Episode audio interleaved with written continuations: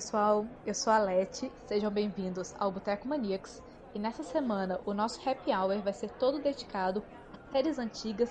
Em seguida, o nosso garçom sobre Sex and the City e ainda vamos ter drink da casa e saideira. Puxa uma cadeira e vem com a gente. Boteco Maníacos. Para dar início então ao nosso happy hour de hoje, eu trouxe duas relíquias do podcast e o Frank, o jovem da casa. Oi, Frank. Hi. Oi, Lari. Oi, yes. Oi, Nath. Oi. Happy Hour. Então me conta, pra gente poder começar. Já que nós já falamos que só vocês são as relíquias, o que, que é série antiga? 2007 já tá velho? Então, eu acho que não adianta a gente falar de série antiga só as séries, por exemplo, de 1960, 70, I Love Lucy, A Feiticeira. É, porque hoje em dia, pelo menos no meu entendimento, as coisas estão evoluindo tecnologicamente com uma facilidade e a própria sociedade mesmo. Tem coisas que hoje em dia a gente não aceita mais e que eram completamente aceitáveis no começo dos anos 2000, por exemplo, as piadas machistas que tinham em Two and a Half Men. Então, para mim, hoje em dia, eu entenderia assim, séries, nossa, super antigas, essas que eu comentei da década de 60, 70, mas tem também as séries que hoje em dia já não, não são contemporâneas. São séries é, um pouco mais antigas, aí eu diria, sei lá, até uns 2005, 2006, o ano de lançamento. Tem série antiga e tem série velha. Two and a Half Men é uma série velha, que agora haja paciência. Mas é, eu, eu, também penso que nem a, a Lari. Antes de 2010, assim, já é bem antiga. 2015 já é antiguinha. E coisas assim da década de 60, pra mim, eu nem considero. Na verdade, se eu penso, nossa, uma série antiga, eu nem lembro disso. Isso é vintage. Eu sei que eu não tenho uma opinião porque eu sou jovem, mas série antiga para mim é tipo, você tá assistindo e você sente que não é do seu tempo. Você tá vendo, seja pela imagem, seja pela qualidade da imagem, se é cortada, se não é cortada, se você sente que não que não é do seu tempo, que as coisas que estão acontecendo não combinam com o ano de 2021, por exemplo, já é para mim já é uma série antiga. Nossa, agora eu pensei em duas coisas quando o Frank falou isso. A primeira, quando falou que não é do seu tempo, eu fiquei pensando, então eu vou assistir as séries dos anos 90 e falar, ah, essa sim, essa é do meu tempo, né? Porque é isso que tá passando hoje, em geral, eu olho e não entendo nada, não pego o conceito. Mas, mas fiquei lembrando também de quando eu tava fazendo TCC. Eu não sei vocês, mas o professor sempre falava que você tinha que trazer referências clássicas, né, pessoas, pesquisadores importantes, e tem que trazer o estado da arte que é tipo a galera que está atualmente falando sobre o assunto. E eu sempre perguntava, mas o estado da arte são quantos anos? Cinco anos ainda é estado da arte, dez anos é estado da arte, e o professor nunca sabia definir exatamente. É, eu lembro na época que eu estava fazendo o TCC e tinha essa questão, mas era, por exemplo, eu fiz TCC em 2009 e falava: não, você só pode ter tipo 10% das suas referências bibliográficas de internet, todo o resto tem que ser de livro. E aí eu ficava: gente do céu, como que eu vou achar alguma coisa que seja contemporânea, mas que não tá na internet? Tem que procurar livro, assim, nossa. Então acho que trazendo para o universo das séries, se você olhar assim séries que o celular não é um smartphone, a série já é já é velha, é antiga. Ou não tem celular at all. Mas Gossip Girl, Gossip Girl é baseada em fofoca no celular, só que é um sidekick gigante, assim, aqueles Blackberry. Você não tem WhatsApp, essas coisas, já é uma série antiga. Mas vamos lá então, gente. Maratonar série antiga é coisa de gente saudosista? Hoje em dia não tem mais série boa para vocês assistirem? Por que vocês estão assistindo essas coisas velhas? Porque eu não vi na época, porque eu vejo no meu tempinho. Ou porque eu não era nascido. É, porque a gente não tinha TV a cabo. Porque na época eu não gostava desse tipo de coisa, eu gostava de outros assuntos, gostava de série teen, tipo The O.C. e tal, e não gostava de outros assuntos que hoje em dia eu gosto. Pois é, eu falo por mim, tipo assim, é, eu gosto, eu não vou dizer que não se fazem mais séries como antigamente, porque eu pego muita série antiga para ver agora. Eu gosto muito das séries que são feitas, são produzidas atualmente, mas eu gosto muito das séries antigas, de 2000, 2005, 2010, enfim, até 2010 para mim é um limite, porque se tem outra ambientação é outro tipo de plot, as séries são maiores e acontece muita coisa, e mesmo que tenha muitos episódios, as coisas se desenvolvem, então acho que é mais uma questão de gosto mesmo. E eu acho que é realmente a coisa de não ter visto. Eu ter visto episódios perdidos de Smallville no SBT, não quer dizer que eu vi Smallville, entendeu? Daí você pegar e falar, não, vou sentar e assistir isso daqui, pegar a história do começo até o fim e assistir é outra, é outra coisa. É outra experiência. Pegando o gancho nisso que o Frank falou, vocês acham que as séries caíram de qualidade com o passar do tempo? Eu não sei se caíram de qualidade, eu acho que só mudaram mesmo o estilo. E a Netflix tem muito culpa nisso, porque ela trouxe a questão da série que é pra maratonar, que sai tudo de uma vez, você precisa parar e assistir, porque senão você vai tomar spoiler no Twitter, ou então você vai pegar depois do hype. Enfim, eu tenho muito isso do hype. Se a galera tá todo mundo vendo e eu não ver na hora, eu vou ver depois. Pra mim a série é ruim, eu não consigo gostar da série. Mas eu não. Eu acho que realmente só mudança de contexto. Eu não diria que, que a qualidade caiu, não. Eu acho que é bem o que o Frank falou, muda o contexto e muda tipo o jeito como as coisas são feitas no geral, entendeu? É que nem você pegar um filme muito antigo para você ver. O filme tem quatro horas, não acontece nada, porque era outro ritmo de história. Agora, se você passa quatro horas pra assistir um negócio, no final, nossa, ele encontrou a filha perdida, você vai falar, gente, eu vi um filme inteiro pra isso? o mundo está acelerado, então os roteiros mudam, as coisas mudam, acontece muito mais coisa ao mesmo tempo, os cortes são diferentes, então acho que só ficou diferente, não necessariamente pior. É, e também isso que o Frank falou da Netflix ter mudado a forma como a gente vê série hoje em dia as séries da Netflix têm muito menos episódios do que as séries tinham antigamente, porque elas passavam na televisão e aí tinha que durar desde setembro, por exemplo, até maio. Então eram várias semanas e tinham vários episódios. Agora as séries são menores, então a forma de você assistir também é diferente porque eles não precisam colocar tantos episódios fillers no meio só para poder cumprir com a carga da temporada. Graças a Deus. Então eles conseguem, por exemplo, em 6, 10 episódios entregar uma série redondinha. Eles fazem sempre isso? Não fazem. Tem séries que poderiam ser muito menores. Mas também eu acho que isso muda a, a, forma como a gente encara. Se hoje em dia, por exemplo, eu visse uma série que é lançada nova, com 24 episódios, e não me atraiu tanto assim, se fosse antigamente, talvez a gente desse chance de ver todos os episódios. Hoje em dia, ah, não. Poderia ter feito dois, três episódios, pronto, acabou, não vou mais ver a série. Hoje em dia eu sou super fã de minissérie. Para mim, o que há no momento é minissérie, porque o negócio é 5, 10 capítulos, acabou, fechou a história, segue a vida. Meu sonho. Vira tipo um filme longo, não uma série curta. É, tipo assim, eu acho que antigamente eu via muito filme, aí eu passei a assistir série, e agora eu tô assistindo minissérie. Eu tô vendo o momento que eu não vou assistir. Tipo, eu vou assistir só vídeos no YouTube. Por mais que eles tenham encurtado as temporadas com o número de episódios, eu vejo que eles compensam no tempo. Então, por exemplo, eu sei que a conta não bate, mas se eu ver uma série que tem 10 episódios e tem episódio de uma hora, uma hora e 10, eu prefiro pegar uma temporada com 24 episódios, cada um tem 40 minutos. Nossa, com certeza. Gente, eu não consigo, eu não consigo assistir filme. Eu não consigo sentar na cadeira e passar, tipo, mais que 60 minutos assistindo. É, ninguém consegue mais. Você pode falar que você consegue, mas você fica mexendo no celular. O mundo moderno cortou o nosso período de atenção plena. A gente não consegue mais. Você fala, tipo, ai, nossa, eu passo 15 horas vendo série. Sim, mexendo no celular, parando pra comer, fazendo 15 coisas ao mesmo tempo. Isso não é assistir a série. Voltando ao nosso tema de séries antigas, quando a série é muito datada, igual a Lari deu o exemplo aí de Two and a Half Men, o melhor é enterrar ou dá pra gente assistir relevando ali os erros? Eu acho que depende. Two and a Half Men já era doado antes, né? Não sei como que isso chegou um dia a ser legal. Mas é, eu acho que tudo acaba sendo datado. Porque, por exemplo, Verônica Mars. Verônica Mars eu assisti agora e eu falei, gente, era 2004, eles estavam falando sobre consentimento, sobre o que é estupro e o que não é. Eu fiquei chocada, porque é, tipo, muito moderno, digamos, pra época. Mas ao mesmo tempo, é um homem lixo sendo uhum. o chip da semana, que, que, como assim, entendeu? Agora, assistindo agora, eu não consigo mais achar o Logan uma pessoa aceitável de existir.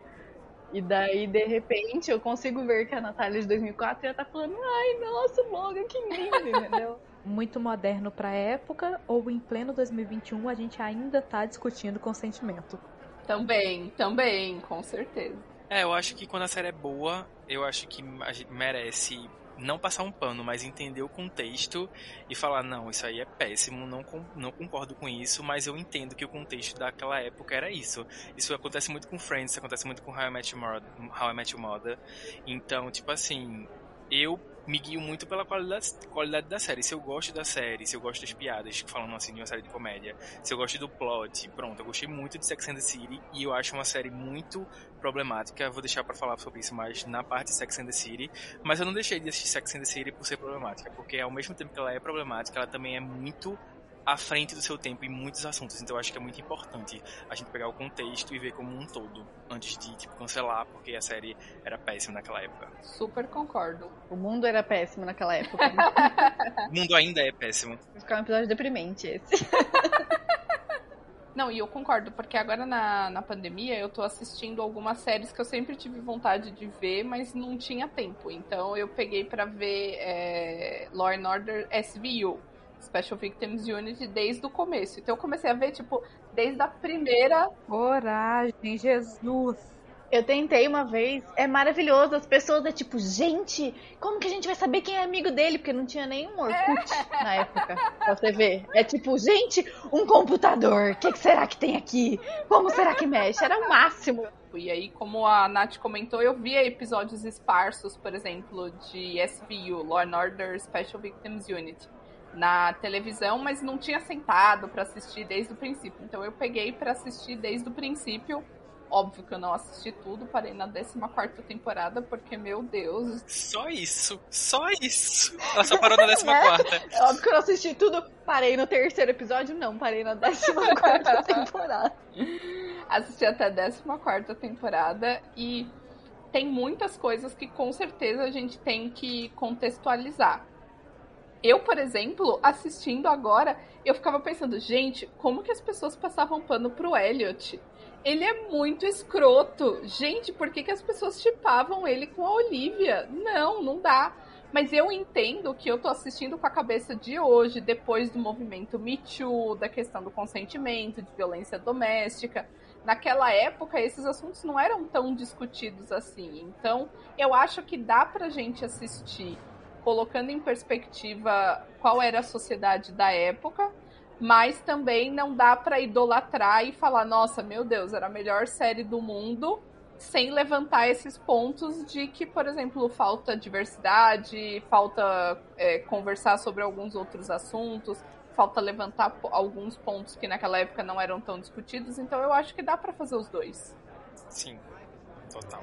Então concordamos que stop o cancelamento de Friends, né? E é legal a gente ver também a evolução das séries. Por exemplo, Friends, que durou 10 anos.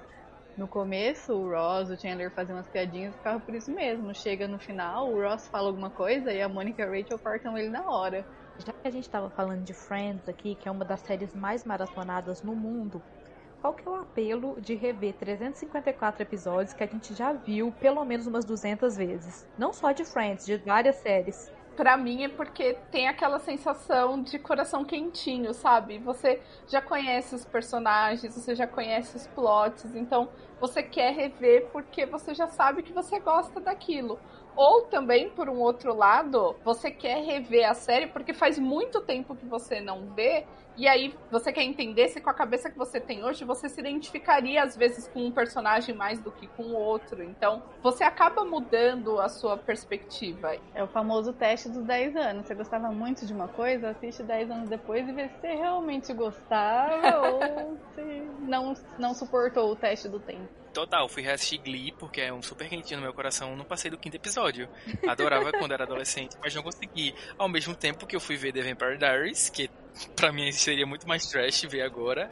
E eu tô, tipo, na terceira temporada já, querendo maratonar, só parei porque eu tô sem tempo, mas passou no teste. E é isso mesmo, concordo, concordo com tudo que a Lari falou. É sensação de quentinho. Tem horas que você simplesmente não quer nada novo. Você quer voltar pra sua sériezinha que lhe fazia bem, que você ria, mesmo você sabendo de tudo. Eu mesmo terminei 16 temporadas de Grey's Anatomy e tenho muita vontade de assistir os 350 episódios sem problema nenhum. Nossa, Deus me livre. Eu não entendo o conceito de assistir coisas de novo, entendeu? É tipo, eu já sei o que acontece. Pode ser muito legal, mas eu vejo, tipo, no máximo um episódio ou outro, nem filme eu fico revendo sempre, mesmo os que eu gosto e que eu já revi. Então eu não entendo. Se eu quero um quentinho no coração, eu vou arranjar outra série de 20 minutos pra assistir enquanto eu quero passar o tempo. Mas eu não consigo assistir coisa de novo. Isso daí é culpa do mito da produtividade que está encarcado na nossa mente que faz com que a gente pense: por que, que eu vou perder o tempo assistindo uma coisa que eu já assisti, sendo que eu posso aproveitar esse tempo assistindo uma coisa nova e ampliando o meu repertório? É. Isso aí é culpa do capitalismo. Pois é. Não, mas é diferente. Tem um milhão de séries antigas já finalizadas que eu nunca vou ver se eu não ver nesse tempo. Mas você nunca vai ver tudo, você sempre vai ter coisa pra ver. É tempo de vida mesmo. Não tem tempo pra você ver todas as séries. Eu priorizo ver séries novas pra eu ver mais coisas que eu queria ver. Então, nesse caso eu concordo com a Nath, porque assim, se eu já assisti, tem tanto mais coisa no mundo pra eu assistir. Tem tanto. É tipo aquela pessoa assim, que ela foi passar as férias, sei lá, em Porto de Galinhas. E ela amou Porto de Galinhas. Aí todas as férias dela, ela volta pra Porto de Galinhas. Sendo que ela tem o Brasil inteiro pra conhecer ainda. Eu acho que assim, você ir em Porto de Galinhas uma vez ou outra porque você curtiu, legal, mas a gente tem muita coisa pra assistir. Então, eu não consigo. O meu. Mentira. Eu vou retirar o que eu digo antes de eu falar. Mas assim, o meu sonho é que parassem de produzir tudo. Assim, vamos dar um pause agora e nós vamos ficar cinco anos sem produzir nenhum conteúdo novo. E aí, nesses cinco anos, eu ia conseguir assistir as coisas que ficaram. Não tudo, óbvio, mas eu consegui assistir muita coisa que ficou pra trás. É, Eu sei que pode parecer uma comparação muito esdrúxula, mas falam que você pode ler um livro dez vezes e você sempre vai achar alguma coisa diferente nele. Então, pra mim, é a mesma coisa com as séries que eu já assisti. Eu vou assistir, rever os episódios, eu sei como tudo acontece, mas pra mim sempre vai ter alguma coisinha que eu não percebi quando eu vi da primeira vez. Então tem muito disso também pra mim. Frank é a pessoa que passa férias todo ano em São Paulo. Exatamente! Exatamente! Eu acho que a gente tem que, como tudo na vida, ter um equilíbrio. A gente pode ter as duas coisas. A gente pode rever as séries que a gente gosta para tentar enxergar de uma outra forma, mas também não ficar só preso naquilo e se permitir outras possibilidades. Eu acho que o maior problema hoje de pensar em maratonar séries antigas é que nem tudo a gente acha, né? Como é que faz então? Quero maratonar aquela série que ninguém conhece, mas eu amo. Chora, porque não vai ter legendas, vai ter uma qualidade de um, de um celular flip. É, é isso. É o que eu faço. Choro, falo, ah, que pena. Quem sabe um dia alguém arranja onde assistir isso. Não, eu acho que a gente tem que levar em consideração que os próprios serviços de streaming tem muitas coisas que tiram do catálogo. Aí vai continuar sendo super difícil. Então também tem essa questão do, nossa, eu preciso assistir isso enquanto ainda tá disponível no serviço de streaming, porque depois eu nunca mais vou achar. A gente tem tanta insegurança na vida, ainda tem a insegurança do streaming.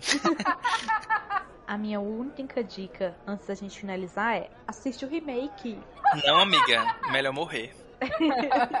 Galera, muito obrigada pela participação. E eu deixo vocês agora para debaterem sobre Sex and the City. Garçom, troca o DVD. E agora, aqui no Garçom Troca o DVD, continuam comigo o Frank e a Nath, e a gente vai debater sobre Sex and the City, que é uma série super antiga, que ainda vai ter uma nova temporada. E então a gente trouxe aqui pro debate quando que vocês assistiram Sex and the City? Vocês assistiram quando a série tava passando? Vocês viram agora na pandemia, recentemente? Eu e Nath vimos juntinhos, fazendo maratona durante a pandemia, foi tudo. Ela já tinha visto os filmes, eu não tinha visto, eu só sabia que era que existiam filmes de Sex and the City, mas eu nunca parei pra assistir. Eu não assisti enquanto a série tava passando, mas eu peguei pra maratonar logo que lançaram o primeiro filme. Tava assim ainda um pouco recente, mas eu não tava assistindo assim conforme os episódios estavam sendo lançados. Vocês que viram agora a série, o que, que vocês acharam? Primeiramente, HBO, né? Então, se você pega as coisas daquela época da HBO, você vai ver que são coisas diferentes. Ainda hoje, em 2021, a HBO tá entregando coisas que são muito diferentes da época. Mas para uma série de comédia, cumpre o papel, e eu comentei até no grupo da Maniacs que não tinha nenhum episódio que eu assistia que eu não desse risada. Isso é muito difícil comigo, então eu acho que a proposta de série de comédia foi entregue. É uma série muito boa, as personagens são muito cativantes, elas crescem muito ao longo das temporadas. Eu achei a primeira, as primeiras temporadas, assim, os primeiros episódios muito diferentes, porque tinha uma coisa meio quebrar a quarta parede, a Carrie dava umas olhadas assim pra câmera, que eu achava muito legal. Depois a série perde isso, e daí eu fiquei um pouco triste, porque eu tinha gostado bastante. Mas eu fui assistir só porque Frank falou pra gente assistir. Porque eu tinha muito preconceito que eu falava, gente, vai ser insuportável essa série. E eu adorei muito, eu fiquei chocada real de ter gostado. É, eu lembro que a gente comentou muito no começo também sobre isso, né? Da gente iniciar a série achando que seria uma coisa e era uma coisa completamente diferente. E eu tento fazer um retrospecto na minha cabeça e eu não lembro o que eu achava da série, porque agora eu já sei o que a série era. Mas eu lembro que eu comecei a ver achando que seria péssimo, achando que seria uma coisa completamente diferente e é uma coisa que eu não esperava. O que vocês acharam dos homens da série? Porque eu tenho uma opinião muito polêmica, mas eu quero ver se vocês vão concordar comigo antes, porque não quero ser a única. Então, eu sou homem e não. Eu, qualquer coisa que eu for qualquer coisa que eu for falar aqui, as pessoas vão entender como desculpa por ser homem e vão me tratar como Fiuk. Então, assim, na minha opinião, todos são péssimos. Então a Nath tem mais local de falar e pode falar, mas eu acho todos péssimos. O único que eu suporto, que eu aturei, que eu gostava muito era o Aiden mas ele era muito esquerdo macho e eu gostava também do Steve no começo, mas depois ele ficou também muito tóxico, enfim. Eu acho todos eles uns embustes mesmo, menos o, o modelete da, da Samantha. Ai, ele é fofo mesmo. Ai, é verdade. E nesse caso a embuste era a Samantha mesmo, mas coitada, né? Ela não era um embuste, ela era uma mulher livre. Mas os homens eram todos uns embustes, era tudo insuportável. E essa é a parte mais datada, eu acho. Olha só como é engraçado. Quando eu assisti, eu já pensava, gente, o Mr. Big, ele é péssimo. Por que, que as pessoas chipam ele com a Carrie? Por que, que a Carrie quer continuar com ele? Ele é muito ridículo. E aí eu terminei a série falando, não, por mim, a Carrie tinha que terminar com o Aidan, porque o Aidan era melhor para ela do que o Mr. Big. Por isso que eu falei que a minha opinião é um pouco impopular, porque todo mundo fala, não, não, a Carrie é com o Big e tal. Tendo visto o filme primeiro, eu não tinha essa noção. Então eu achei no filme, nossa, super chique, que lindo, romântico. E depois, quando eu fui começar a ver a série, eu fiquei, gente, que absurdo como alguém teve a cara de pau de fazer aquele filme. Pelo amor de Deus, mulher, se valorize. Que absurdo. Como assim? Então, obrigada por me dizerem que, na verdade, eu estava à frente do meu tempo. Eu era Estava. vanguardista naquela época e eu já estava enxergando toda a problemática que o Mr. Big tinha. Mas a Carrie também era um embustinho, pelo amor de Deus. Sim, total, total. O que, que vocês acham da questão da falta de representatividade que tem na série com relação às minorias? Ter personagens LGBTQIA+, também já era quebrar padrões, e a gente tinha o Stanford, que é o amigo da Carrie, mas e a falta de representatividade de minorias, como pessoas negras, pessoas asiáticas? O que, que vocês acharam? Eu acho que mesmo na parte LGBTQIA+, era muito estereotipado. Quando aparece uma pessoa bi, a Carrie quase tem um infarto. Então, mesmo essa parte, eu acho que era bem problemática. E a falta de representatividade, no geral, eu acho que é um grande problema do- dos anos 90, né, gente? Friends, tudo não tem um Sim. exemplo que tenha feito sucesso e que tivesse uma boa representatividade. Psicólogos não são minorias, mas eu me senti muito atacado no episódio que a Carrie vai tentar fazer terapia e ela sai do episódio. Sim. Ela termina o episódio que, tipo assim, terapia não é pra mim, terapia não existe, terapia não funciona. Eu me senti muito atacado naquele momento porque estragou a terapia pras pessoas Sim. Mas falando do quesito de minorias, é, até as próprias minorias que estão no episódio, que tem um Stanford que é amigo gay dela, é muito estereotipado, é, muito uma caricatura da- do homem gay. E eu não sei se eu posso colocar isso como datado, porque eu fiz uma reflexão aqui agora e eu tô vendo RuPaul. É, não tinha visto ainda antes, e RuPaul é uma série, é um reality de 2010. E tem muitas coisas que são datadas também, e é um reality de drag queen, mas ainda assim tem muito preconceito com travesti, com transexuais, com latinos. Então, assim, faz um corte de 10 anos depois, 12 anos depois, e ainda tem um- uma coisa que é de minorias e ainda pratica preconceito com outras minorias. Então, fica aí a reflexão.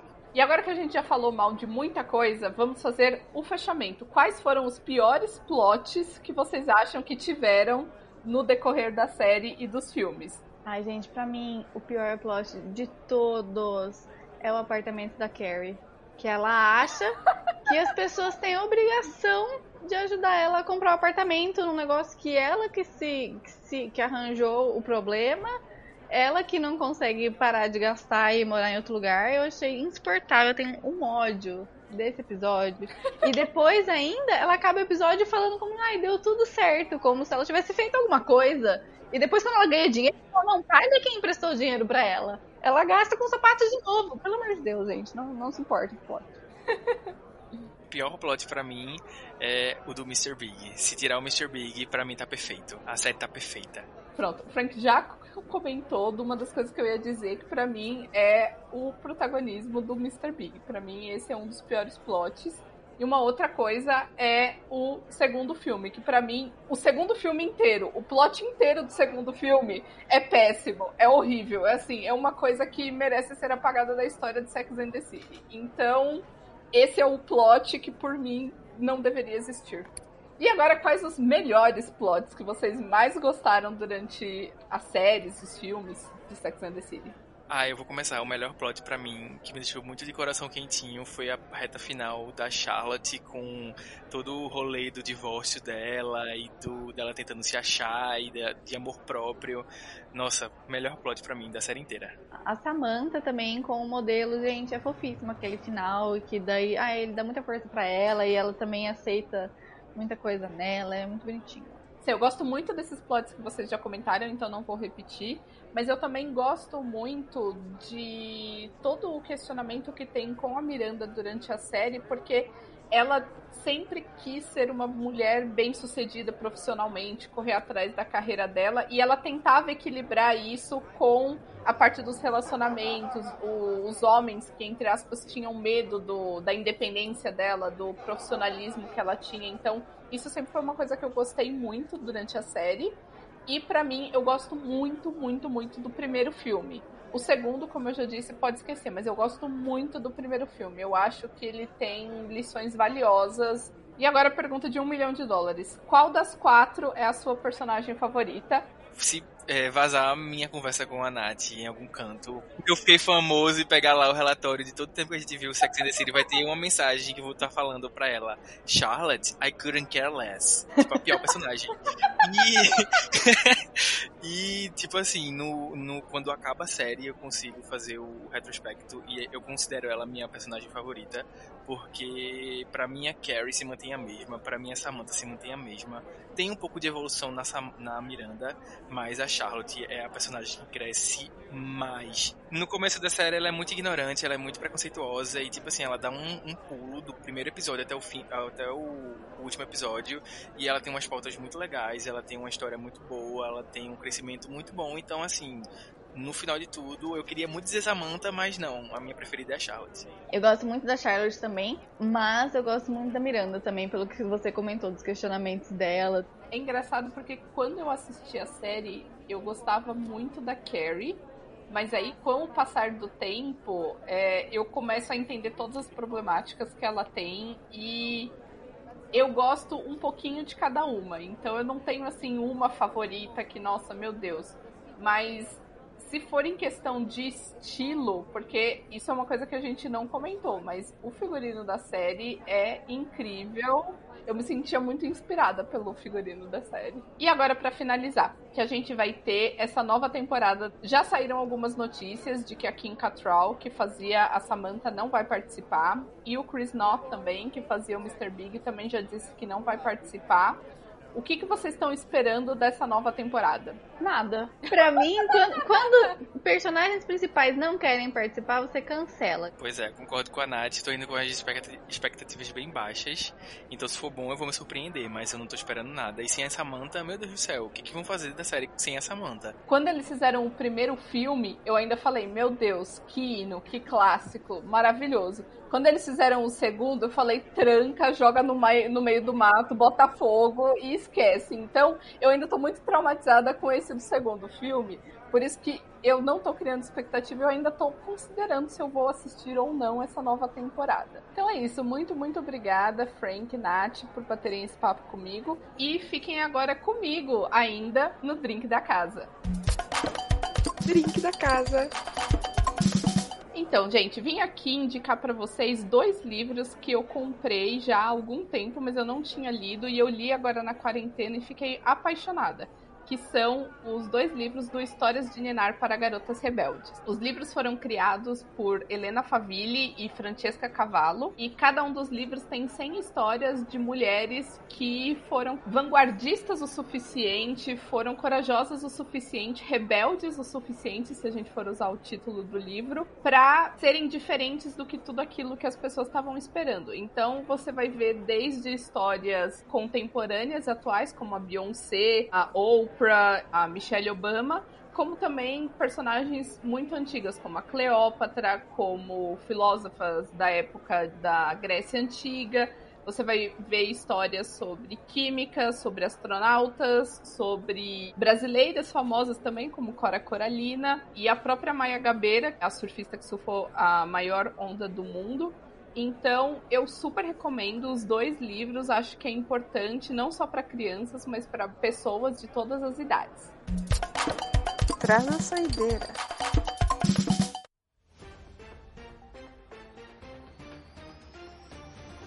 Warner Media e Discovery se fundem para a criação de nova empresa focada em streaming.